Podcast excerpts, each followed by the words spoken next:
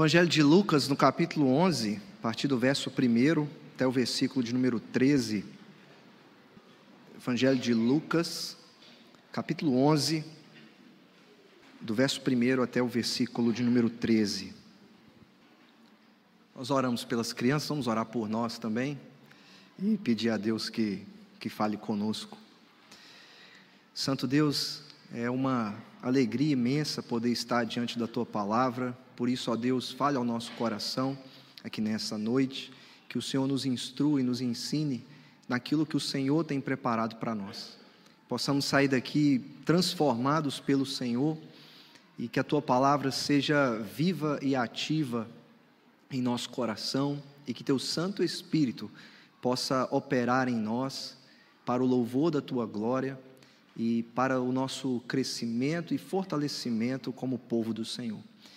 Que o Senhor possa ensinar e fazer com que a gente entenda cada uma dessas palavras de acordo com a revelação que o Senhor tem a nós nessa noite, em nome de Jesus.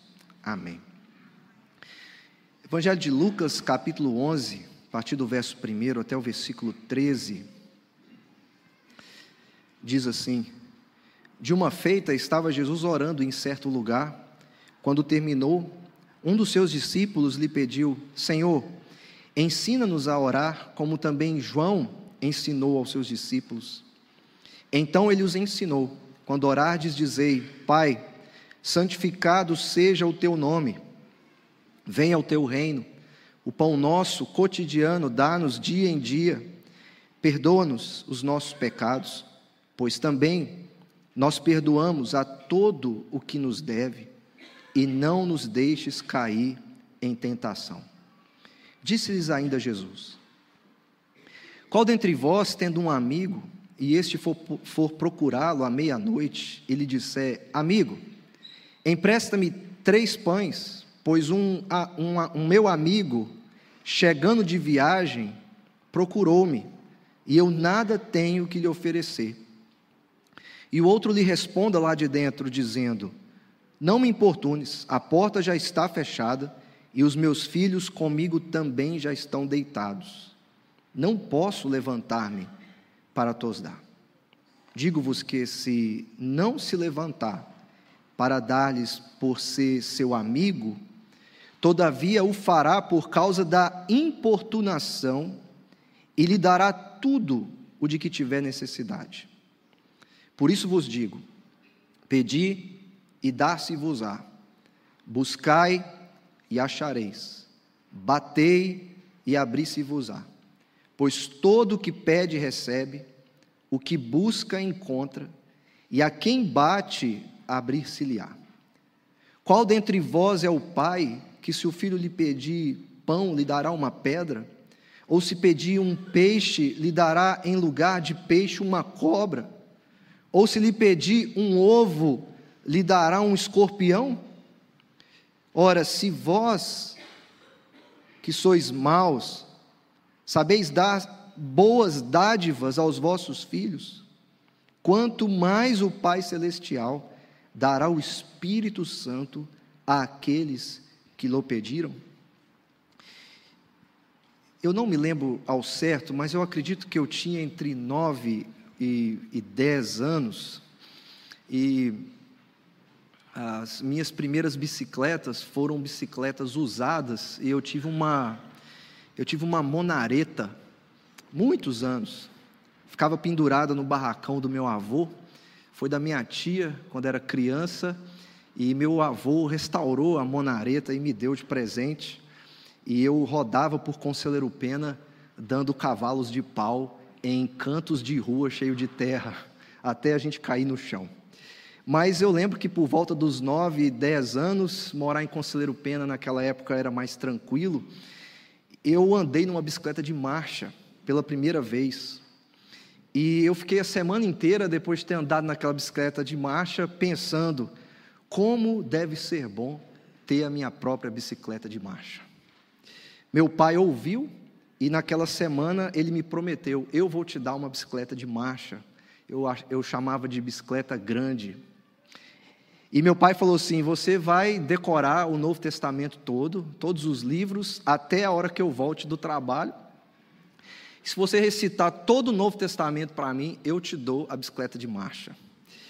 Meu pai me fez decorar de Mateus até o final. E não me peçam para repetir de novo. Funcionou muito bem naquele dia, mas depois a gente vai ficando velho, esquece. Mas eu sei que eu falei para o meu pai e uma semana depois nós estávamos na loja de bicicleta comprando uma bicicleta de marcha e eu com um sorriso no rosto por ter finalmente a minha própria bicicleta. Eu recebi o presente completo do meu pai. Meu pai não me deu metade de uma bicicleta. Meu pai não foi lá e reformou uma outra bicicleta e me deu.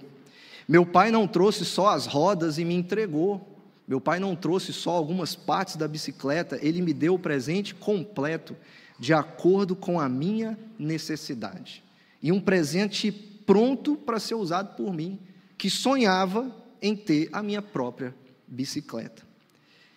E se meu pai, sendo tão generoso e honesto, mas ainda assim pecador, é capaz de cumprir com a sua palavra e atender à minha necessidade, não fazendo pela metade, o Senhor Jesus diz assim: quanto mais Deus pode ser mais generoso a você, muito mais do que você pode imaginar. Lucas é um gentil que faz parte do grupo missionário do apóstolo Paulo e Lucas, além das habilidades que nós conhecemos dele, ele tem essa habilidade de ser um bom historiador. Há uma grande confirmação das pessoas por aí que dizem que Lucas é um bom historiador. E no primeiro capítulo de Lucas, ele dá para nós a razão do porquê ele escreveu esse evangelho. Ele fala a Teófilo que esse é um relato cuidadoso e ordenado de todas as coisas a respeito do Senhor Jesus. E no versículo 4 está o grande propósito de Lucas com esse evangelho, para que você tenha certeza das coisas que te foram ensinadas. Então, o foco de Lucas é para que você tenha certeza das coisas que foram ensinadas a você. De um olhar mais factual, o que Lucas escreve é real e verdadeiro, ele diz a Teófilo. E de um ponto de vista da, da experiência, o que é real e verdadeiro é também eficaz, porque você tem o que é suficiente e você pode ter certeza naquilo que você recebe. Então, é eficaz na experiência de crer naquilo que recebemos, que é a confiança no Evangelho do Senhor Jesus. Então, você tem fato verdadeiro e uma experiência eficaz muito mais do que só algo subjetivo, é realmente algo que transforma o coração, porque é sobre uma verdade objetiva que Lucas está falando, porque ele está dando um relato cuidadoso e ordenado de todas as coisas. Esse é um evangelho de um gentil para gentios que precisam ter uma certeza em suas vidas, que Jesus é o Salvador do mundo. Essa é a certeza que Lucas vai fazer em todo o seu evangelho. Isso vai implicar, meus irmãos, que aqueles para quem Lucas escreve estavam no centro de uma perseguição muito grande contra os cristãos. E à medida em que eles experimentam a hostilidade da sua cultura naquela época, ou a hostilidade daqueles que perseguiam a eles por causa do evangelho que eles recebem e creem nesse evangelho, eles precisam ter essa certeza em seus corações. É por isso que Lucas fala de algo ordenado, que está muito bem colocado em cada uma de sua parte, para que esses gentios possam olhar para aquilo e dizer: Eu tenho certeza que Jesus é o meu Salvador. E eles então podem é, superar todas essas dificuldades impostas por uma perseguição, porque eles podem ter certeza. O ensino de Jesus sobre o discipulado, por exemplo, no capítulo 9 do Evangelho de Lucas, é um ensino muito difícil a respeito do discipulado. Jesus fala de alguns homens que dizem, algumas pessoas que dizem assim: Eu te seguirei por onde quer que fores. Aí Jesus responde para ele: As raposas têm suas tocas, e as aves dos céus têm seus ninhos, mas o filho do homem não tem onde repousar a cabeça. A gente olha para essas coisas de Jesus e pensa assim: por que, que ele torna tão difícil para que alguém o siga? Porque seguir ao, ao Senhor Jesus não é sinônimo de facilidade, mas vai atrair mais dificuldade. Porque Jesus não quer pessoas que. Jesus não quer meninos e meninas que brinquem de estar atrás dele. Jesus quer homens e mulheres de verdade. E aí vem outro e diz: Senhor, deixe-me primeiro ir sepultar meu pai. E Jesus diz, talvez uma das coisas mais duras para quem está de luto: deixe, deixe que os mortos sepultem os seus próprios mortos, você, porém, vá e proclame o reino de Deus. E outro ainda diz: Vou seguir-te, Senhor, mas deixe-me primeiro voltar e despedir-me da minha, da minha família. E aí Jesus termina: Ninguém que põe a mão no arado e olha para trás é apto para o reino de Deus. O discipulado de Jesus no Evangelho de Lucas é um discipulado duro, porque é difícil segui-lo, é difícil ser um discípulo de Jesus. E aqueles que leram Lucas pela primeira vez tinham consciência disso, do quão difícil era seguir a Jesus. Eles tiveram que deixar suas famílias, às vezes não deu tempo de se despedir dos seus familiares. Porque seguir a Jesus demanda absolutamente tudo de nós, tudo de nós.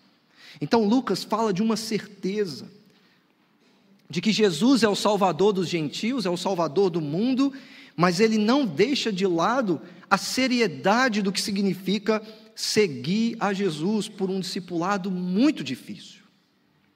Para a gente entender uh, o nosso texto de hoje, a gente precisa olhar de uma maneira mais ampla para esse evangelho. E esse evangelho ele tem duas sessões que, de divisão que são enormes. A primeira vai do capítulo 4 até o capítulo 9 e acaba ali no versículo 50 do capítulo 9. E Jesus está muito preocupado, e Lucas, né, ao registrar tudo isso, ele está interessado em trazer uma certa autenticidade para a identidade de Jesus.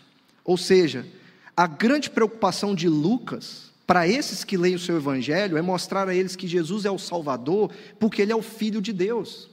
Ele é o Salvador do mundo. Então, Lucas ele coloca um, um, um, selo de autentificação em Jesus como um Messias prometido. Olha, gente, esse é o Messias. E aí, a partir do versículo 51 do capítulo 9, você pode ler que, aproximando-se o tempo em que seria levado aos céus, e Lucas vai usar essa linguagem aqui, porque Jesus está dizendo para os seus discípulos que ele vai morrer, e ele fala isso no início do capítulo 9, mencionando que o lugar que isso vai acontecer é Jerusalém. Então Lucas continua: Jesus partiu resolutamente em direção a Jerusalém. Como eu amo essa palavra, resolutamente. Ele parte firme no seu propósito e na sua missão. E eu digo que é uma sessão muito grande, e o capítulo 11 está dentro dela, porque daqui do 9,51 até o 19 é a jornada de Jesus para Jerusalém.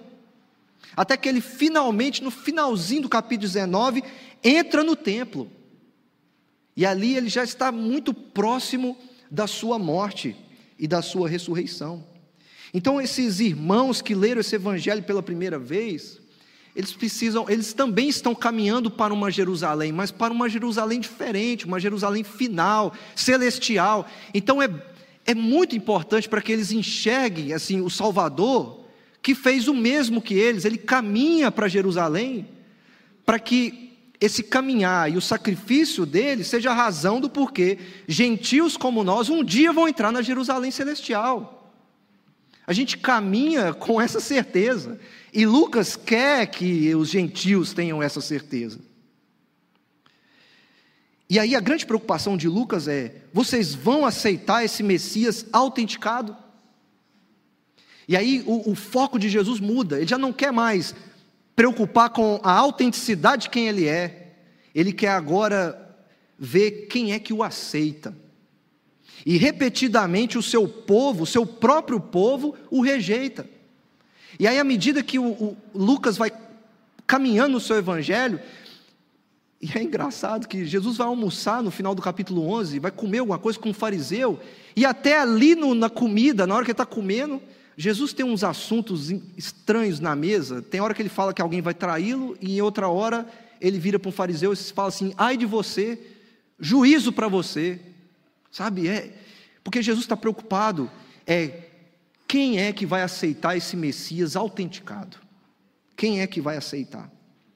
E quanto mais ele caminha, mais o, o, os, os morais, os legais vão se afastando de Jesus e o, os pecadores vão se aproximando, ao ponto de que quando chega naquela parábola tão conhecida, eles ficam escandalizados porque Jesus come e bebe com pecadores, mas Jesus também, no final do capítulo 11, come com um fariseu e está próximo de um mestre da lei.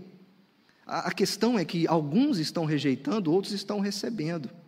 Por isso, o capítulo que nós lemos aqui, ele é muito importante para nós, porque ele está no centro de tudo isso.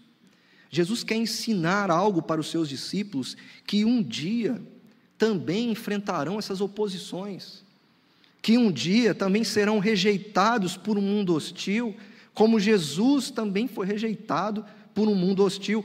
A, a vida no mundo que Jesus veio não era mais fácil do que a nossa vida como diria meu avô, só, só era, hoje só é mais fácil por causa de tecnologia, mas a, a, as lutas da vida não eram tão mais fáceis do que hoje. Então Jesus, ele precisa ensinar algo para os seus discípulos, e pensa só. Jesus estava sempre orando, e os discípulos, essa não é a única vez que Jesus ora, mas os discípulos podiam ver constantemente Jesus orando. E aí eles têm uma oportunidade de fazer um pedido a Jesus. E logo que eles, é, eles vão vendo essa vida de oração de Jesus, no verso 1 de Lucas 11, depois de, de falar um mundo de coisa até o capítulo 10, sobre ouvir, quão importante é ouvir Jesus. Um, um dos discípulos chega para Jesus e fala: Mestre, Senhor, ensina-nos a orar como João ensinou. Eu lembro de ler muitos livros é, sobre oração por um tempo no meu ministério. E uma frase que eu achava interessante era: a oração é um ato de humilhação diante de Deus, porque nós vamos até Ele de mãos vazias, pedindo tudo a Ele. Mas existe uma, uma outra que é realmente interessante para nós aqui hoje. A oração é a expressão chave da nossa dependência de Deus. E é isso que Jesus vai ensinar os seus discípulos quando ele vai falar sobre a oração. Porque Jesus vai mostrar que essa não é apenas a expressão chave de sua dependência, mas é o caminho para a dependência. Existe uma verdade factual de que a oração é eficaz, mas vai existir na vida dos discípulos uma experiência para a qual a oração vai levá-los, que é a dependência a gente sabe que oração é uma coisa boa. E oração, ao longo da vida cristã, sempre foi um sinônimo de dependência de Deus, ao invés de uma dependência orgulhosa e egoísta da nossa independência. Então, na vida cristã, a oração sempre apontou para isso como uma humilhação e um sinal de dependência, porque lida com o nosso egoísmo e a nossa vida muito centrada no nosso eu. Então, diante de tudo que os, que os discípulos podiam pedir para Jesus, me ensine a ter mais poder, me ensine a fazer isso melhor, me ensine, sei lá, a pregar melhor. Tem muita gente preocupada em pregar melhor. Me ensine a orar, me ensine o que eu devo fazer na oração. E aí Jesus precisa ensinar a esses que ele um dia, em algum momento, os enviará para um mundo hostil e ali eles viverão, nesse mundo pregando o Evangelho. Os leitores de Lucas já estavam vivendo uma dura oposição. E o que, que eles precisam aprender enquanto eles são rejeitados e oprimidos? O Pai Celestial dá do seu espírito àqueles que o pedem em oração. É isso que Jesus quer ensinar para eles. E fazendo isso em dois momentos: dependência e certeza. Jesus, primeiro, até o versículo 4, foca nessa expressão, na oração, como a expressão chave de minha dependência. Mas Jesus fala de uma dependência que não é pela metade, ele fala de uma dependência completa. Independência orgulhosa e egocêntrica como a nossa está na raiz do nosso coração pecador. A gente quer ser independente, quer ser autônomo em tudo que a gente faz. A natureza diz para mim, João, você não precisa de ajuda muito menos de quem você não conhece. Você não precisa de ajuda. É isso que minha natureza pecadora diz para mim o tempo inteiro. Mas na oração que Jesus vai ensinar, ele vai é, fazer algo com eles que é muito importante, que diz respeito ao inverso de tudo isso. Quando ele vai dizer assim: não, vocês vão orar dizendo, eu não consigo sozinho, e eu não posso fazer nada sem Deus. Porque é isso que ele vai trabalhar aqui durante toda essa oração, mostrando essa dependência completa. Lucas 11, no versículo 1, não é o único momento em que Jesus ora. Em cada evangelho você vai encontrar Jesus orando, seja sozinho, em particular, no deserto, em público, para que as pessoas vejam de onde vem o seu poder e autoridade. Jesus ora quando o traidor se aproxima, para entregá-lo, para ser morto. Jesus ora até na cruz, clamando por aqueles que o condenam. E o que, que ele clama? Ele não clama condenação, ele clama perdão. E os discípulos puderam ver isso, desde o início do ministério até o final. Jesus é o modelo máximo de dependência completa. Em nenhum momento ele se mostrou independente do Pai. Pelo contrário, ele mostra para os seus discípulos: Eu sou dependente, o que vocês acham que vocês devem fazer? Tem hora que a gente acha que é melhor que Jesus, e que a gente pode ser ou fazer melhor do que Ele. Até mesmo quando a gente determina o que Ele deve ou não me dar. Faz uma caminhada pela internet, você vai ver o que, as pessoas querem. Elas estão dizendo orgulhosamente: eu posso sozinho. Eu posso sozinho. Então Jesus vai ensinar para eles: olha, eu sou o modelo máximo, então eu posso ensinar a vocês o que é orar. E aí os discípulos entram na escola de oração de Jesus. E há algo interessante de que, enquanto Jesus ensina eles a orar, tudo que vai acontecer daqui para frente não vai mostrar que a vida deles vai ficar mais fácil. É, a minha cunhada um dia me perguntou assim: por que quanto mais eu oro, mais difícil fica? Aí eu falei: porque essa é a tendência. Isso não tem outra coisa a esperar. Dificuldades vêm. Porque a oração testa a nossa paciência, testa a nossa dependência. E o que Jesus vai mostrar para eles que uma vida mais íntima, talvez eles queiram uma vida mais íntima com Deus, de mais próxima com Deus, ele, Jesus vai mostrar para eles que isso não significa que a vida deles vai ser mais fácil. A oração testa as nossas queixas, testa a nossa vontade de, de desistir, desistir de tudo, jogar tudo para o alto. Mas quando Jesus chama os seus discípulos para entrar na sua escola, eles precisam aprender que a maior necessidade deles é então um relacionamento com Deus. Então, que eles aprendam a orar da maneira que Deus quer. E Jesus ensina dois pontos muito claros na sua oração. Primeiro, ele fala algo muito específico a respeito de Deus, Pai. Ninguém ora a, a quem não conhece. Existe um, uma, uma questão de intimidade e relacionamento envolvida na oração. Então Jesus fala assim: chame a Deus de Pai. Isso vai ser muito importante para o restante do ensino de Jesus, quando ele vai usar nós pais como um exemplo. Então chama Deus de pai. Essa é uma expressão de dependência.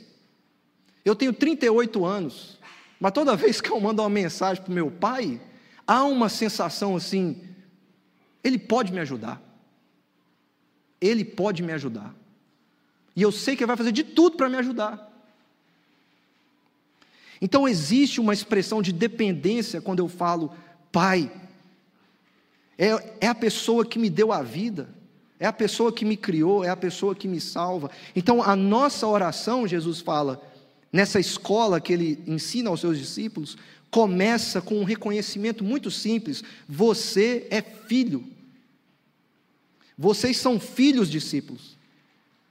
Vocês não são alguém que Deus deixou por aí solto, vocês são filhos e Deus se preocupa com vocês. Chama ele de pai. Chama ele de pai. E aí Jesus põe no topo o maior pedido de todos: santificado seja o teu nome. Eu ouvi uma série de palestras do R.C. Sproul, Deus já o levou para a glória, e ele tinha uma, uma série sobre o Pai Nosso. E ele falou uma coisa que toda vez que eu falo isso, que eu penso no Pai Nosso, na oração dominical, eu lembro é, dele falando isso. Ele falou assim: todo pai e toda mãe faz uma lista de coisas que são importantes para que os filhos façam e não façam. Dependendo da família, a mentira está no topo do que ele não pode fazer. Para outros vai ser um, um, outro erro, uma outra coisa.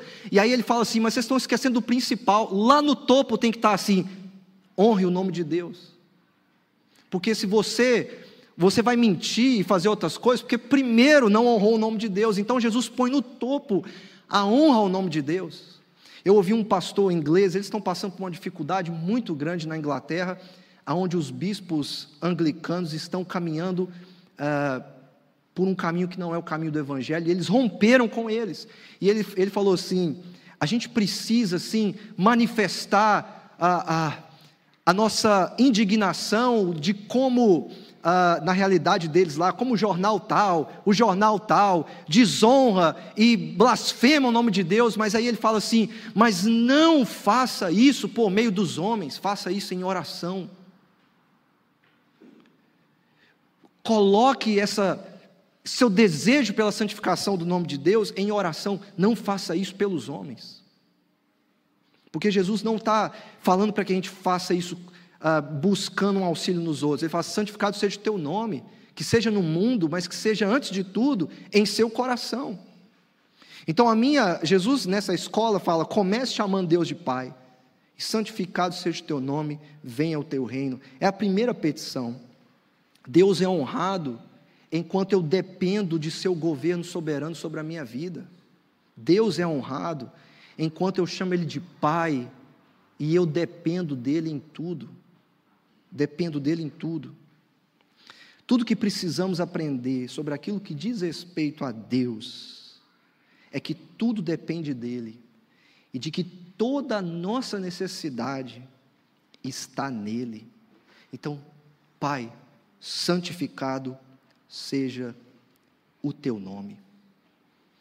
Jesus então claramente diz: há algo na sua oração que diz respeito a Deus.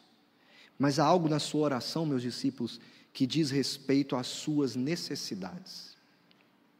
Versículo 3 e 4, Jesus fala de algo que é, é tão comum, mas que ele coloca toda a, a responsabilidade de obter essas coisas em Deus, o pão de cada dia. A gente trabalha tanto para pagar as contas e ainda não consegue. A gente fica tão preocupado o que a gente vai comer amanhã, se o que a gente tem hoje vai ser suficiente. E aí Jesus fala assim: nem aquilo pelo que você se esforça tanto, na verdade, provém de você sozinho, sabe? Deus é que te dá. Pede para Ele o que é necessário para cada dia. Pede para Ele aquilo que você precisa para o seu sustento hoje. Amanhã você nem sabe se você vai estar vivo ou não. Amanhã você nem sabe. Eu li algo sobre 80% da nossa oração é sobre Deus e 20% é sobre a nossa necessidade. E acaba que no fim de tudo é 100% sobre a nossa necessidade em Deus, do quanto nós dependemos dele. E até na coisa mais simples que a gente acredita, que eu me esforço por elas, e é, e é aquela coisa, né? Se eu tenho 1% de chance de que o meu esforço vai me trazer alguma coisa, aí eu foco no meu 1% e eu esqueço de tudo que Deus é para mim. Mas o que Jesus está falando assim, até da sua coisa mais simples do mundo, dependa de Deus, até do seu pão. E isso aqui é, é um contraste muito interessante que Jesus faz com o final do capítulo 11. No final do capítulo 11, Jesus vai comer com um fariseu, e o fariseu ele fica muito preocupado porque Jesus não lava suas mãos. Então, é, no entendimento do fariseu, Jesus estaria cerimonialmente impuro. Mas Jesus é, é ele é muito curioso quando ele fala no versículo 40 do capítulo 11. Assim que o fariseu fala da sua mão imunda, da sua mão suja, que não foi lavada, Jesus fala no versículo 39 e 40: Vocês, fariseus, limpam o exterior do copo e do prato, mas interiormente estão cheios de ganância e de maldade. Insensatos, quem fez o exterior não fez também o interior? Jesus faz um, é, Lucas faz um contraste muito bom aqui, porque enquanto Jesus ensina na oração assim, nada depende de você, tudo depende de Deus, Jesus tem um encontro com quem acredita que tudo depende deles, que é o fariseu e o mestre da lei. E aí Jesus fala: Rapaz, como você é, é bobo, você não vê que quem fez o seu exterior, com quem você tanto se preocupa, fez também o seu coração. Você está preocupado com a sua mão suja? Enquanto o seu coração tem ganância e maldade, o que, que você está pensando? Sabe, Jesus, é, é muito bom isso daqui, porque você deveria estar dependendo de tudo para que Deus limpe o seu coração. E aí aparece em cena um mestre da lei. E aí Jesus fala a mesma coisa para ele. Ai de você, mestre da lei. E aí Jesus fala algo muito importante aqui. No versículo 46, Jesus fala assim: Porque vocês sobrecarregam os homens com fardos que dificilmente eles podem carregar, e vocês mesmos não têm força para levantar. E aí no final, já que a gente está falando de ensino, no versículo 52, Jesus fala assim: Vocês mesmos não entraram, e impedir os que estavam prestes a entrar. Olha a seriedade disso. Jesus fala assim: tá, o externo de vocês é ótimo, mas o exterior de, o interior de vocês não, não mostra tudo isso que vocês colocam como um, uh, um grande caminho ou meio para que vocês entrem no reino. Vocês não enxergam que vocês não estão lá e estão impedindo outros de entrar porque o ensino de vocês é errado. Jesus está ensinando para os discípulos aqui dependência, os mestres da lei estão ensinando independência. Faça você mesmo e Deus vai te salvar. Então veja que Jesus está muito preocupado com a mudança que vem de dentro para fora e a dependência ela começa no coração. Quando nós temos consciência de que tanto materialmente quanto espiritualmente somos 100% dependentes de Deus, porque Jesus não fala só do pão, Jesus fala também de algo que é espiritual e que diz respeito ao perdão. Perdoa-nos os nossos pecados. Existe aqui também, implicitamente, uma consciência de quem ora de que é um pecador, coisa que o fariseu, no capítulo 18 de Lucas, não faz. Eu não sou como aquele. Então há uma consciência na, na vida de quem ora, eu sou um pecador, perdoe os meus pecados. Então veja que materialmente tudo vem de Deus e espiritualmente também. A menos que Deus te perdoe em Jesus, não há uma entrada no reino de Deus. Não há dependência. Deus sabe de todas as nossas necessidades, Ele sabe que eu preciso do pão, Ele sabe que eu preciso de tudo mais para sobreviver, mas acima de tudo, Ele sabe que eu preciso de perdão.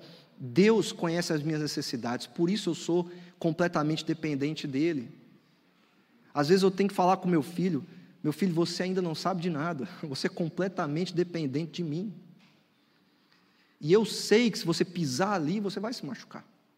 E eu sei qual é a sua necessidade.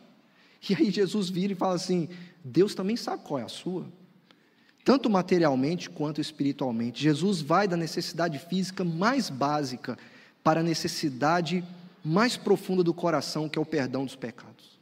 E aí Jesus ainda fala assim: e o perdão recebido pela graça, compartilhe com aqueles que também têm ofendido vocês.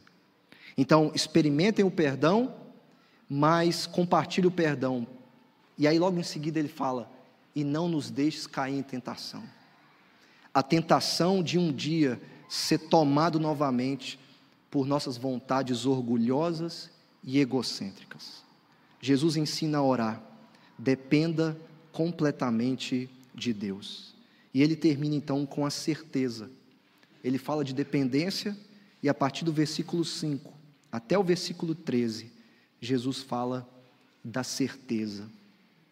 Para isso, Jesus conta para eles uma parábola que tem alguns amigos. E com isso, Jesus tem em mente que agora ele ensinou que a oração é a expressão chave de sua, de sua dependência de Deus. Então agora ele precisa incentivar seus discípulos a que pratiquem isso. Como ele faz isso? Contando uma parábola. E aí ele pega um amigo no versículo 5. Imagine que tem um amigo. E você vai lá à meia-noite e diga ao amigo: Me empreste três pães, porque eu recebi um outro amigo e eu não tenho nada para lhe oferecer. E aí o versículo 7, você escuta lá de dentro: Não me incomode, já está tarde, eu já fechei a porta, eu estou deitado e os meus filhos também. Jesus também coloca o negócio à meia-noite. Quem é que vai abrir a porta meia-noite?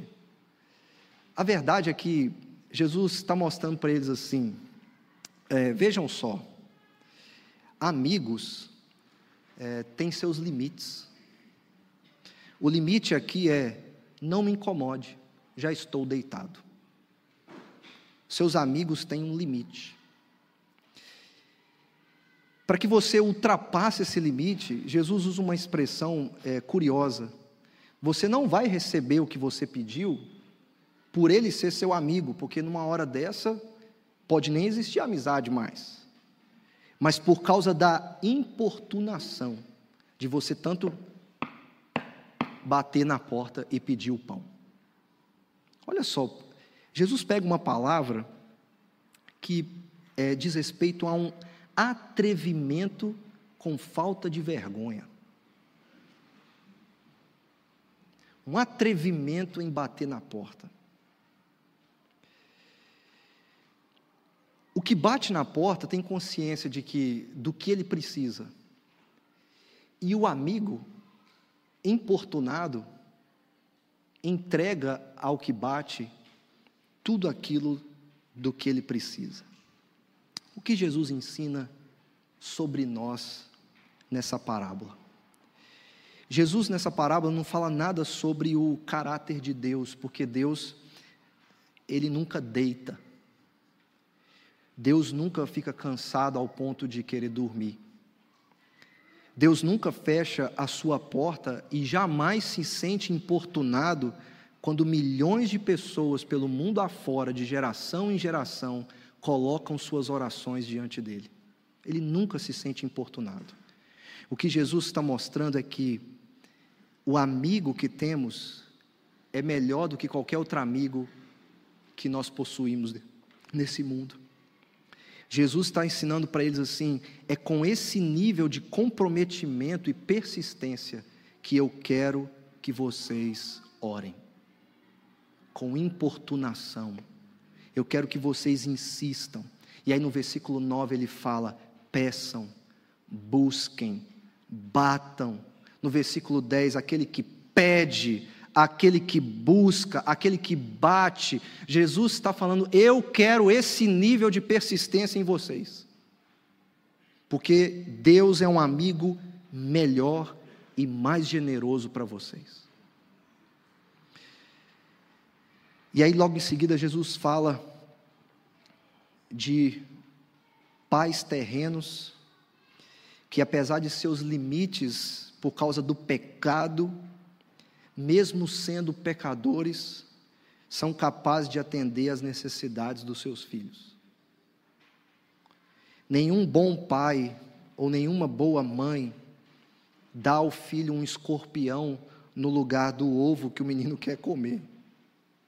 Nenhum bom pai ou nenhuma boa mãe dá uma, uma cobra no lugar de um peixe. O que Jesus mostra novamente se pais pecadores como vocês são capazes de atender a necessidade de seus filhos, quanto mais o Pai Celestial dará àquele que pede e Ele o dará com generosidade e graça. Generosidade e graça. Deus é mais generoso do que nós podemos imaginar. Deus é mais generoso do que nós podemos imaginar. Porque no fim das contas, Jesus diz que o maior presente é que Deus dará a vocês do seu espírito. E ele completa a todo aquele que pede, busca e bate. O dom do espírito é a resposta esperada por Jesus aqui. O dom do espírito é a certeza que Jesus está dando aos seus discípulos aqui.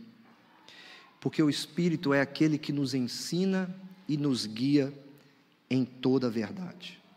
O Espírito Santo vive em cada crente nesse mundo que foi salvo pela fé no Senhor Jesus Cristo. O Espírito Santo é essa semente da nova vida plantada no coração de todo aquele que experimentou a conversão. E se você é um cristão, você não precisa hoje pedir para que você receba o Espírito aqui. Você precisa pedir pelo dom do Espírito para que Deus seja ativo em ensinar o seu coração a depender completamente de Deus e ver que Ele é mais generoso do que você pode imaginar. Você que é cristão e tem o Espírito, você precisa pedir para que esse Espírito mude a realidade da igreja onde você está. Para que esse Espírito é, eleve as pessoas a servir, amar uns aos outros e saber perdoar uns aos outros. Mas se você não é um cristão, você precisa sim pedir a Deus para que derrame o dom do Espírito sobre o seu coração. Você não vai receber desse Espírito a menos que você peça a Deus, a menos que você bata, a menos que você busque, porque Deus o derrama sobre quem Ele quer. E Jesus dá uma certeza de que todo aquele que pede o recebe, e busca, encontra. Encontrar aquele que ensina seu coração e te conduz em toda verdade pela palavra. Jesus ensina aqui para você o quão dependente de Deus cada um de nós somos e que podemos ter a certeza de que Deus é mais generoso do que nós podemos imaginar. Irmãos, é uma grande bênção experimentar a generosidade de Deus. E Ele faz isso pelo Seu Espírito em nós e através da oração de outras pessoas por nós. O apóstolo Paulo, em Filipenses, no capítulo 1, no versículo 19, ele diz: Porque estou certo de que, pela súplica de vocês e com a ajuda do Espírito de Jesus Cristo, isso resultará em libertação. Veja, é, qualquer cristão pode testemunhar qual é o poder de uma igreja que ora por eles. Todo cristão, em algum momento da sua vida, vai, vai testemunhar isso. E Paulo testemunhou isso com os filipenses. É por causa da oração de vocês que eu sou ajudado pelo Espírito de Cristo. Paulo se alegra com uma igreja que ora e que entendeu na escola da oração que a vida deles não é mais fácil, mas é que é mais dependente de Deus. E que eles têm muito mais do que eles podem imaginar.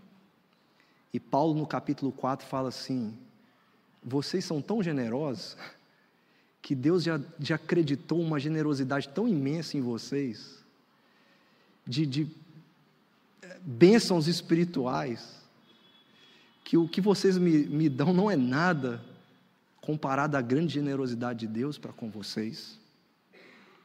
Deus é mais generoso do que a gente imagina. E nossa oração, irmãos, é uma, é uma completa dependência de Deus para que Ele, Ele seja esse Deus em nossas vidas, que supre todas as nossas necessidades pelo Espírito que Ele nos deu. Pelo Espírito que Ele nos deu. E se Lucas escreve para a gente ter certeza, então a certeza que Lucas quer nesse, 13 versículos do capítulo 11 é: tenha certeza de que Deus é um amigo melhor para você do que todos os seus amigos. Tenha certeza de que Deus é um pai melhor para você do que seu próprio pai. Eu tenho certeza que Deus é melhor do que o Leandro, assim como eu falo para os meus filhos que Deus é melhor do que o João. A questão aqui não é um, bom pai, um mau pai, mas é Deus é melhor. Ele é mais generoso do que você pode imaginar. E aí, o que Lucas quer que a gente saiba, tipo, não é só que Deus é um bom amigo e um bom pai, mas também que Ele é Deus, que pode nos dar absolutamente tudo que eu preciso. Tudo.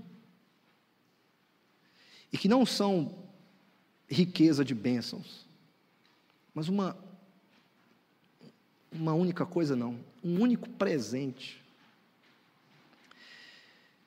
que é o Espírito que Ele nos dá. E aí, ah, Jesus fala assim: a coisa mais fácil fica com você. Pede, busque, bata. É isso que você vai fazer. Na escola da oração, os discípulos aprendem que à medida em que eles oram, eles recebem o Espírito que é dado por Deus a todo aquele que o pede. É essa a lição de Jesus para eles. E nesse recebimento do Espírito, eles sabem que são dependentes, e eles têm a certeza que Deus é mais generoso do que eles podem imaginar. Que Deus os abençoe. Vamos orar e pedir a Deus para que seja mais generoso do que a gente possa imaginar. Santo Deus, nós te louvamos porque podemos pedir, buscar e bater incansavelmente. Não até que o Senhor derrame dos céus ricas bênçãos e aumente os nossos bens materiais. Ou que cure alguém por quem a gente tanto clama.